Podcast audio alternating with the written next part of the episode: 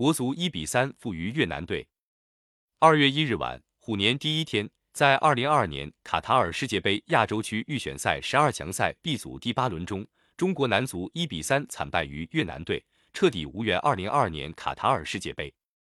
第一站揭幕战，第二站生死战，第三站荣誉战，第四站靠边站，那第五站呢？火车站吗？在国外，执着专注几十年如一日，成就了什么？工匠精神。国内呢？执着专注几十年如一日，成就了什么？是中国男足。这大年初一的，说啥好呢？是去踢足球，还是给人家拜年？卡塔尔世界杯预选赛亚洲区十二强赛中，中国男足一比三不敌越南队，很多朋友很失望。但在我看来，这完全是稳定水平发挥。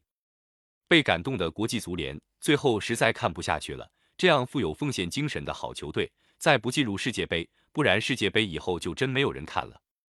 二零二二年卡塔尔世界杯，看来国足是铁了心不去了。那二零二六年北美世界杯，中国队你们必须得来。据说就是为了能让国足能去二零二六年世界杯，国际足联进行了前所未有的大改革。原来只能三十二支参赛球队，二零二六年必须扩充到四十八支球队。四十八支球队一下子整整增加了十六支，光亚洲就有八支球队可以去参赛。